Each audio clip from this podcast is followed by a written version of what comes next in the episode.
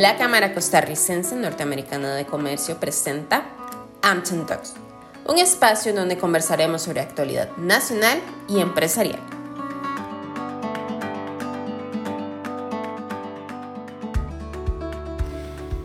Bienvenidos a nuestro programa AmCham Talks. AmCham es la cámara multisectorial más grande de Costa Rica. Contamos con 50 años de trayectoria en el país. Este espacio tiene como objetivo brindar información en temas de actualidad mediante conversatorios y entrevistas con diferentes invitados.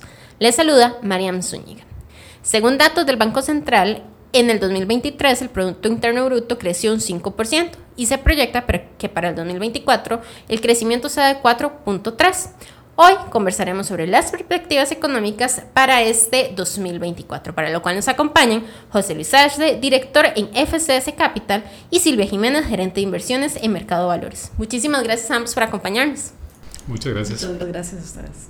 Y bueno, para iniciar este año con un tema bastante importante, que es la economía no solo de nuestro país, sino del entorno, quisiera iniciar consultándole a don José Luis. Mientras la economía mundial se ha sentado perdón, en la desaceleración de la actividad económica e incluso algunos países presentan una contracción, en Costa Rica la producción ha mostrado altas eh, tasas de crecimiento. ¿A qué se debe eso, José Luis? Hay dos factores principalmente.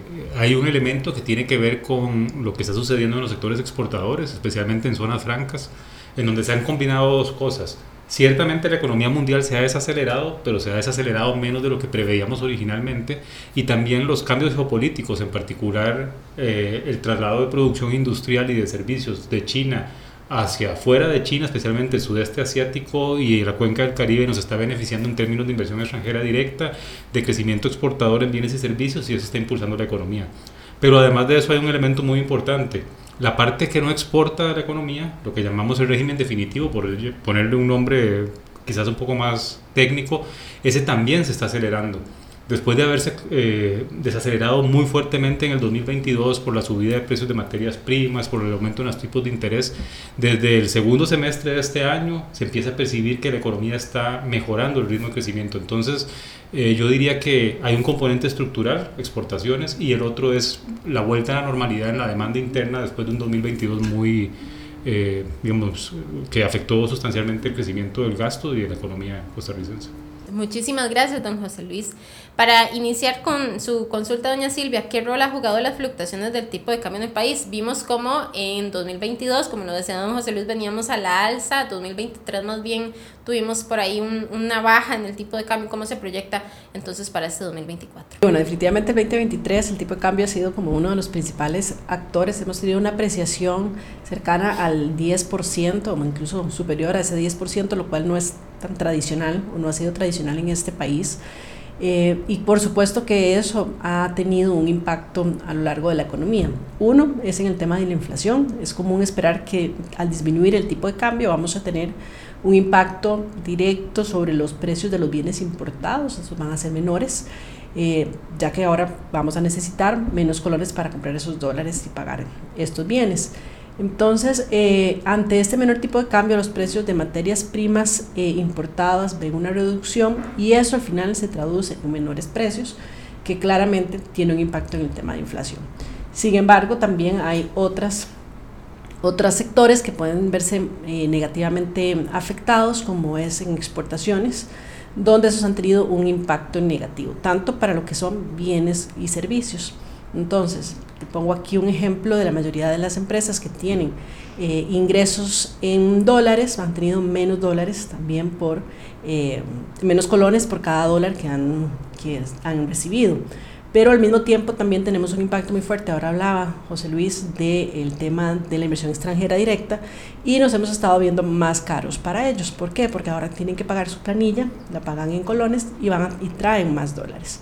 Entonces, eso hace que eh, tengamos un impacto en términos de, eh, de lo que es también la actividad económica y la competitividad, digamos, si lo queremos poner en esos términos.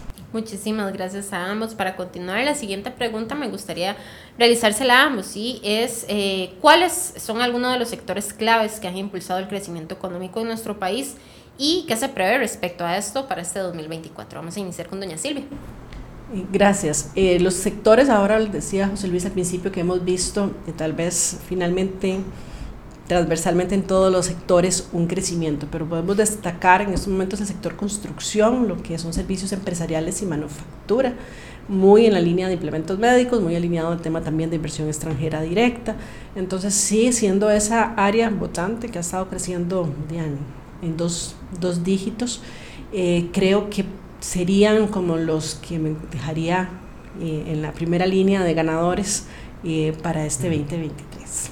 Muchísimas gracias, don José Luis. y ahí es importante, además de esos temas que decía Silvia, esos sectores que son claves porque han estado creciendo muy rápido, yo creo que es interesante destacar que especialmente a partir de la segunda mitad del año, eh, mm, actividades más vinculadas con el gasto interno, como el comercio, eh, los servicios que consumen los hogares, incluso ciertos tipos de industrias se han empezado a acelerar un poco, porque la recuperación de la demanda después del 2022 tan eh, deprimido en términos de gasto de los hogares, producto de los shocks externos, está acelerando esas actividades.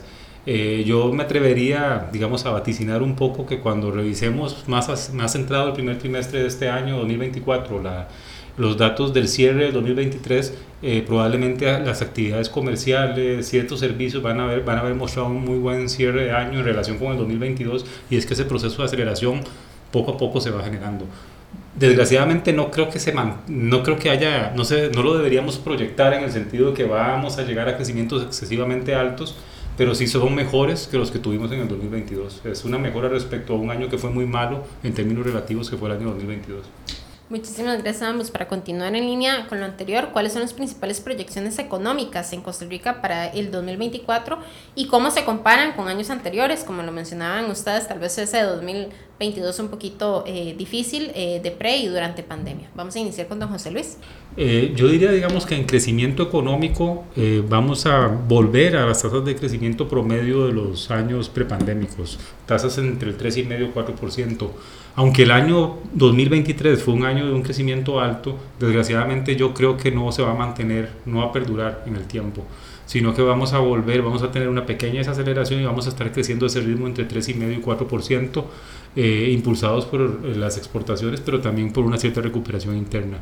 Creo que afortunadamente la inflación...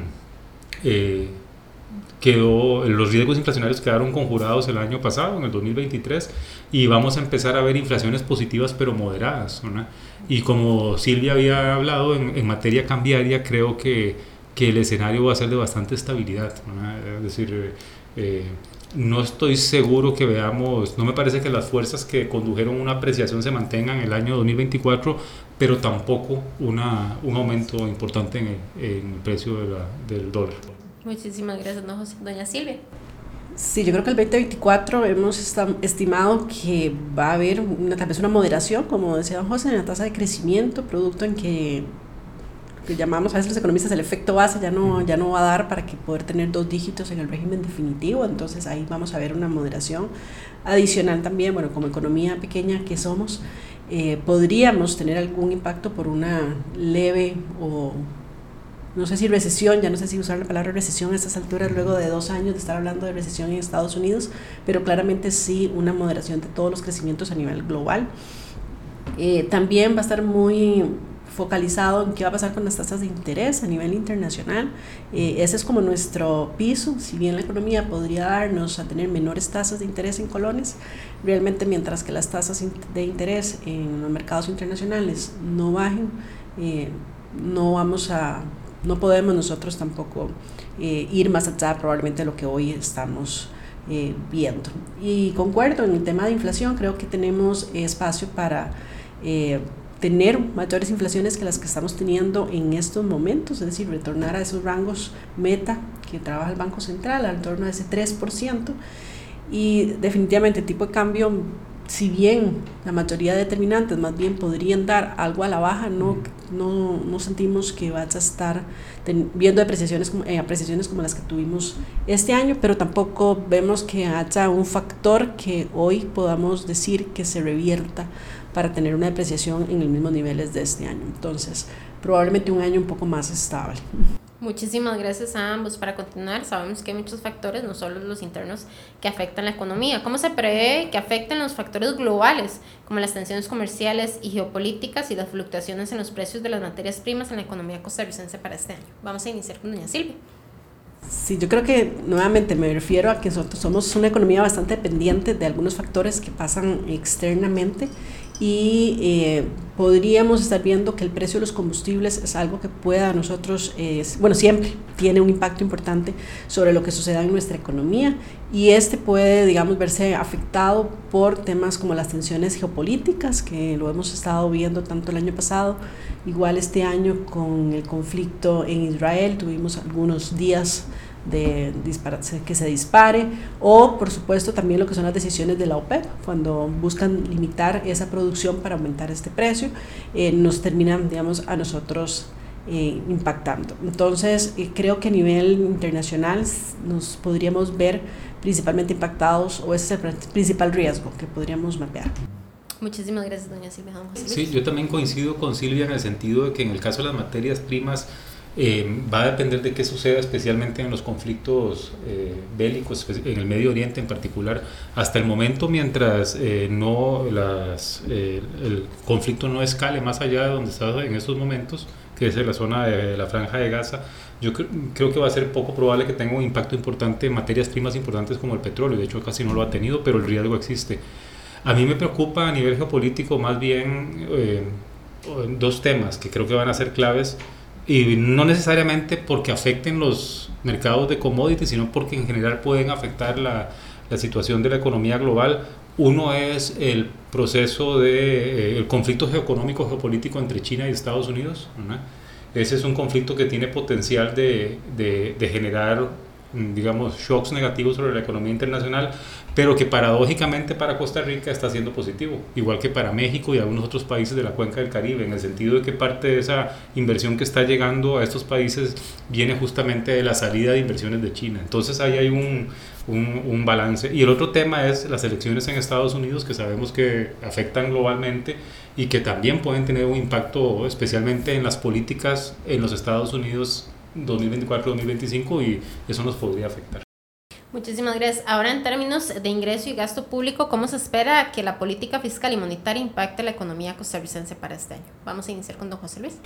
Eh, es una buena pregunta porque veníamos muy acostumbrados hasta el año 2019 de, eh, que el tema, el tema complicado en Costa Rica era la parte fiscal.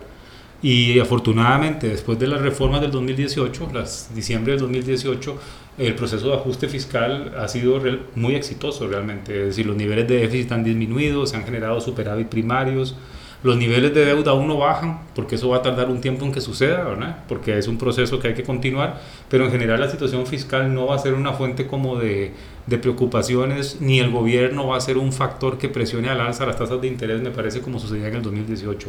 Ahora, yo creo que hay dos riesgos, pero son más bien políticos, y uno político y uno económico. El económico es que el mundo va a una situación en donde las tasas de interés van a ser más altas de lo que nos habíamos acostumbrado los últimos 10 años. Y los países que tienen alta deuda, pues van a tener, van a sufrir, digamos, en sus presupuestos eh, las presiones asociadas con esos pagos de intereses. Y el otro es político. El ajuste fiscal en Costa Rica no está terminado. Hay algunos grupos de interés que piensan que ya está terminado. Y eso es un riesgo porque depende del mantenimiento de la regla fiscal y del control del gasto y ahí hay una presión, va a haber una presión enorme me parece en 2024 y 2025 que hay que ver cómo se controla porque abrir otra vez los espacios de gasto puede ser una caja de Pandora que puede debilitar la situación fiscal que tanto ha costado eh, pues, recuperar. Muchísimas gracias. Adelante, doña Silvia. Sí, efectivamente es, es interesante tener que hablar positivo ya, por dicha, eh, del tema fiscal ha sido un país, incluso que a nivel de Latinoamérica, viene contando una historia positiva, y contrario a todos casi que nuestros pares, eh, lo cual eso nos ha puesto en la palestra de, de los mercados internacionales este nuevo año. Eh, el reto que sigue es la disciplina. Yo creo que fue temas que nos achacaron mucho durante el pasado, que no teníamos eh, la parte de institucionalidad, la parte de disciplina fiscal, etcétera, que encontramos una herramienta que fue la regla fiscal, pero bueno, una vez que logremos bajar las deudas y empiecen a liberarse un poco los, eh, las amarras, eh, es un riesgo obviamente político que va a estar ahí. para el 2024 el gran reto que va a tener el gobierno es precisamente gestionar el gasto por intereses, que es quizás todavía el, lo que nos impacta de manera dura, digamos, estamos consumiendo una buena parte de los ingresos en pago de intereses, entonces sigue siendo relevante seguir manteniendo ese superávit eh, primario para poder ir haciendo parte a este tema. Entonces yo creo que eh, nos cogemos en un buen momento el tema de la coyuntura internacional de tasas, lo cual nos pone, digamos, en una perspectiva al menos de no seguir incrementando el gasto por intereses en, conforme nos vayamos renovando. Eh, pero por la otra parte sí tenemos que ser conscientes que estamos teniendo esta historia positiva porque tenemos eh, una marra importante a nivel de ejecución de presupuestos. Entonces, creo que la política fiscal para el otro año, vamos a estar viendo un gobierno como ha estado en los últimos meses, sin tanta participación en las subastas, eh, y eso lo que nos deja es un poco más de margen para los mercados secundarios, pero no presionando entonces las tasas. Y en política monetaria realmente eh, probablemente muy dependiente de la parte internacional, muy estable en las tasas, esperando qué va a pasar con las tasas en, en, Estados Unidos, que tampoco vemos que vayan a bajar al mismo ritmo que subieron, van a mantenerse altas por mucho tiempo. Entonces, como decía José, no vamos a volver a las tasas que vimos post la gran crisis financiera del 2008, de niveles del 1%, sino más bien a niveles de tasas que vimos en el periodo 2000-2008. Entonces, eh, creo que eso va a ser importante de ver cómo terminamos, eh, cómo se sigue comportando el ciclo económico. Muchísimas gracias a ambos para continuar y un tema bastante importante para nuestro país es eh, la inversión extranjera que ya pues comentaba un poquito al inicio don José Luis, ¿cuál es el papel de la inversión extranjera en el desarrollo económico de Costa Rica y cómo se prevé su aumento o disminución para este 2024? Vamos a iniciar con doña Silvia. La inversión extranjera directa definitivamente ha sido un modelo que el país seleccionó ya hace muchos años eh, y que creo que estamos viendo eh, este boom, eh, por tanto, por el trabajo que se ha hecho durante tantos años, pero al mismo tiempo por una coyuntura eh, internacional que estamos sabiendo aprovechar. Entonces, creo que para el 2024 nuestras perspectivas es que va a seguir continuando. Hay ya proyectos que se están desarrollando en estos momentos a nivel de zonas francas, etc. Entonces, creemos que va a seguir eh, creciendo. Tal vez las tasas vamos a ver moderarse, pero no quiere decir que en términos absolutos vayan a estar entrando ni, ni menos dólares ni ningún tema que veamos ahí que se esté impactando. Muchísimas gracias, don José Luis. Eh, yo concuerdo completamente con lo que Silvia plantea, más bien quisiera hacer dos observaciones en relación con la inversión extranjera directa y que, que quizás van un poco más allá del 2024. Yo creo que hay dos temas ahí claves. Uno es tratar de proteger las políticas públicas que se diseñaron los últimos 30 años para atraer inversión eh, al país. Eh, desgraciadamente hemos visto cambios, eh, conflictos entre organizaciones que pueden si no se controlan y si no se reordenan, pueden generar, pueden deteriorar el clima de inversión y sobre todo la tarea de convencer a la gente del resto del mundo que aquí es un país donde se puede invertir y que tiene sentido. Y la otra cosa que me preocupa mucho es lo siguiente, eh, son los temas que tienen que ver con seguridad, por ejemplo. Eh, eh, en el sentido de que estamos quizás muy tranquilos pensando que el tema de seguridad no afecta eso. Y, y créanme, por ejemplo, que, que, afecta. Afecta, por ejemplo, cuando los ejecutivos de empresas transnacionales empiezan a tener los niveles de gasto de seguridad que tienen en otros países, desgraciadamente, de la región, o cuando empieza a ser un costo de producción adicional. Si no enfrentamos esos temas, ahí vamos a tener un deterioro en el mediano plazo de la inversión y no podemos hacerlo. Es decir, la inversión extranjera directa ha sido un elemento fundamental para crecer. No es lo único, hay que crecer en la otra parte de la economía, pero eso requiere otras políticas, pero hay que tener cuidado con, con que estas cosas que fueron exitosas, seguridad y políticas de Estado, no se deterioren más. Muchísimas gracias a ambos. ¿Qué se proyecta también con lo relacionado a banca, créditos y tasas de interés? Vamos a iniciar con don José Luis. Eh, ahí Silvia empezó a comentar un poco sobre eso hace algunos minutos. La clave, creo yo, para las tasas locales va a ser en el 2024 las tasas afuera, las tasas en el resto del mundo. Y lo que se espera, por lo menos eh, en estos momentos, es que las tasas en el resto del mundo van a mantenerse altas un tiempo relativamente largo.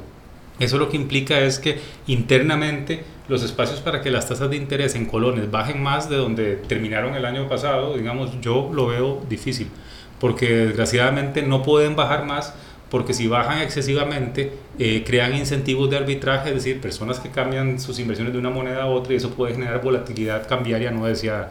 Entonces, aunque puede haber cierto espacio para bajas pequeñas, yo no creo que las tasas en colones se puedan ajustar mucho más a la baja. Y las tasas en dólares, que dependen mucho de afuera, también van a, ser, van a mantenerse relativamente altas. Poco a poco el crédito quizás se reactive, pero moderadamente. Las condiciones financieras y crediticias, yo creo que algo que también mencionó Silvia hace unos minutos que es clave es van a bajar las tasas un poquito, pero no creamos que vamos a volver a las tasas del 2010, ni mucho menos a las del 2020, ¿verdad? Vamos a un mundo de tasas más altas intern y también internamente eso va a ser, eso va a ser así. Muchísimas gracias, don José Luis. Doña Silvia. Ahí tal vez voy a agregar que la banca hoy tiene bastante exceso de liquidez. Uno lo ve en el mercado integral de, integrado de liquidez, que hay una liquidez importante, esperando, digamos, cómo adecuarse a, ojalá los recursos de la economía real. Eh, sin embargo, tampoco creo que vamos a tener un boom de crédito, eh, sino va a estar muy alineado a las tasas probablemente de crecimiento de la economía, eh, previendo principalmente por el tema de tasas, ¿verdad? Vamos, estamos viendo en colones un poco la tasa ahí bajando, la tasa básica, pero realmente la tasa de afuera no tanto.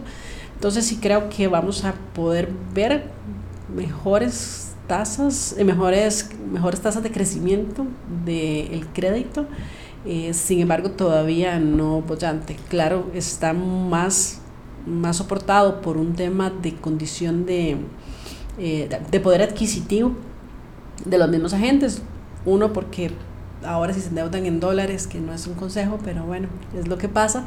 Eh, muchas personas han visto, digamos, un ingreso disponible eh, luego, digamos, por todo este proceso y si también están en sectores donde vienen creciendo, pues van a tener también incentivos para eh, irse a, tomar créditos. Pero no realmente no vemos un año de, de altos niveles de crecimiento como veíamos hace unos cuantos años. Muchísimas gracias a ambos. Para continuar en temas de empleo, que también es una parte bastante importante, una lista bastante importante de la economía de nuestro país, ¿cómo se prevé que sea para este año? Vamos a iniciar con doña Silvia.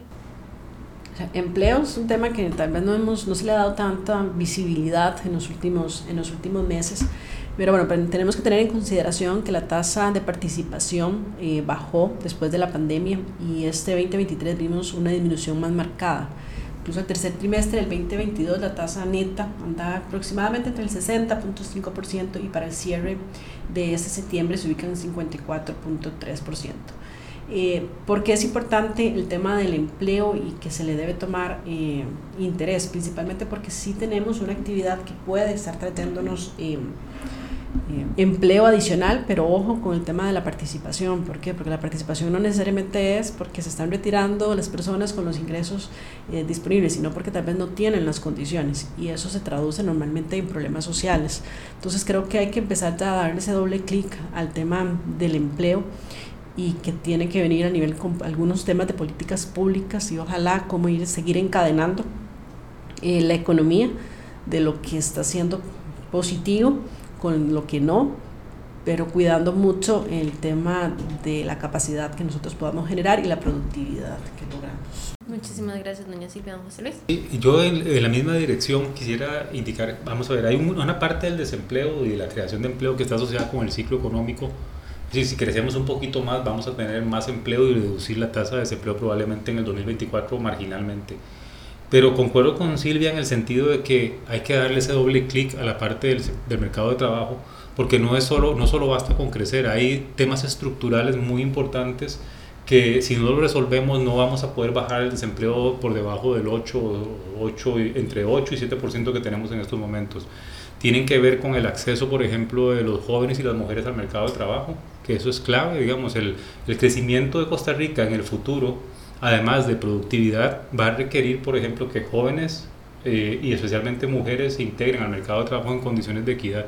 Y eso requiere eh, eh, temas no, no de la política de Banco Central, sino temas como redes de cuido, licencias de paternidad generalizadas, equidad, equidad en los pagos.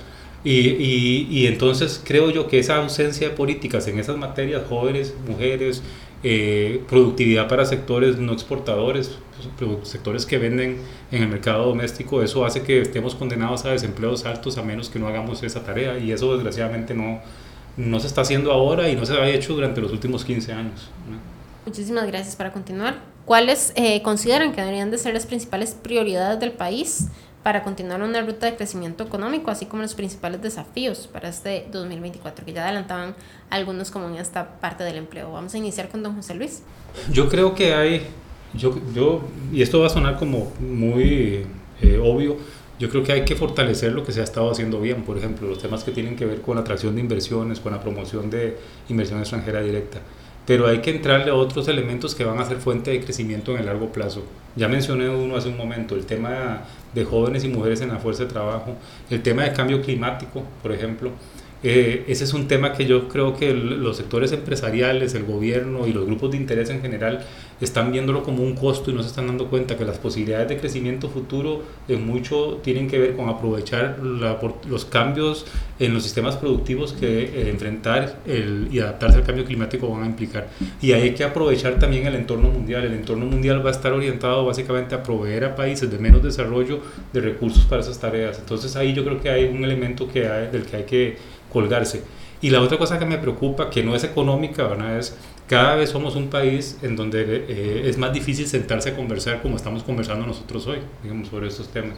Eh, no hay, eh, cada vez hay menos espacios de acuerdo, menos espacios, por ejemplo, para, para poder establecer políticas y balancear intereses para establecer políticas de largo plazo. Eso nos puede pasar una factura muy costosa en el mediano plazo y también ahí, desgraciadamente, tenemos varios años de deterioro. Entonces, creo yo que ahí hay una hay un elemento que, que, me preocupa más que la coyuntura de corto plazo en estos momentos. Muchísimas gracias, doña Silvia.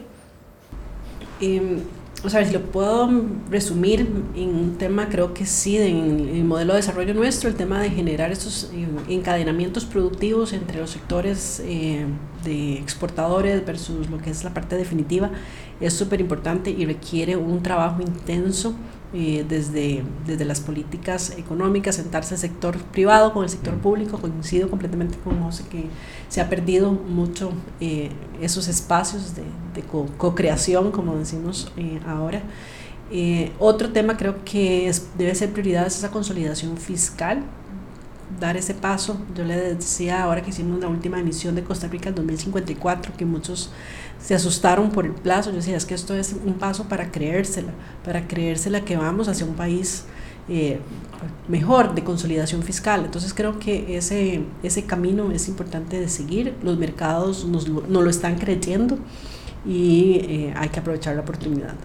Otro tema que creo que es importante como país y que se ve, esa oportunidad, y esto lo, lo rescato mucho porque me lo daban como retroalimentación las contrapartes que compraban las emisiones de Costa Rica, eh, que había muchos inversionistas que compraban a Costa Rica por su marca verde.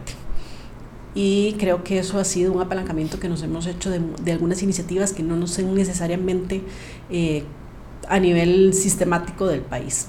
Pero creo que eso es una oportunidad, como ahora ponía ahora José, con el tema del cambio climático, pero que engloba muchas cosas más, ¿verdad? Cómo mejoramos nuestra infraestructura con esa visión eh, social, ambiental. Eh, creo que todos estos temas eh, ya vienen para quedarse. Costa Rica está bien posicionada, pero también nos pueden castigar mucho si no lo hacemos ya de una manera consciente. Entonces creo que también debería de ser una prioridad. Y la gobernabilidad creo que es un tema importante para evitar seguir teniendo dos años de, ojalá de no de una parálisis, pero necesitamos que empiecen a fluir el trabajo entre los entre los diferentes poderes eh, del gobierno y eso para mí en estos momentos puede ser un riesgo importante que puede tener parte de la agenda país. Muchísimas gracias. Ya para finalizar, agradecería me brindar un mensaje de cierre para que nuestros oyentes se lleven de este episodio. Vamos a iniciar con doña Silvia.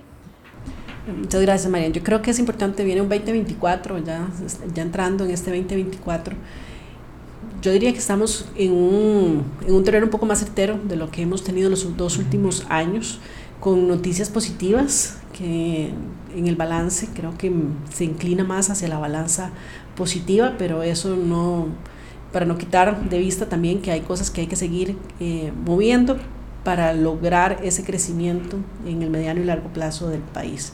Entonces creo que muy positivo para este, este 2024 eh, y esperamos que a final de año podamos rectificar todo lo que estamos haciendo. solo números positivos, ojalá.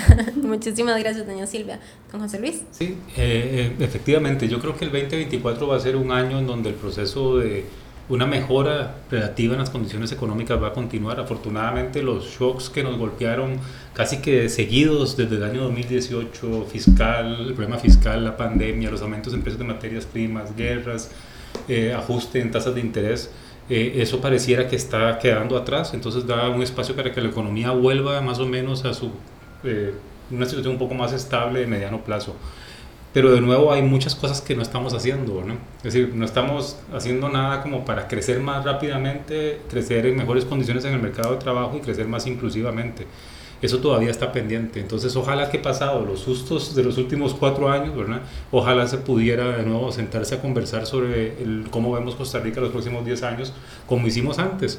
Eh, porque si no lo hacemos, el futuro nos va a caer encima, ¿verdad? Y no nos, nos va a tomar sin estar preparados. Creo yo que tal vez es el momento para empezar a hablar de eso.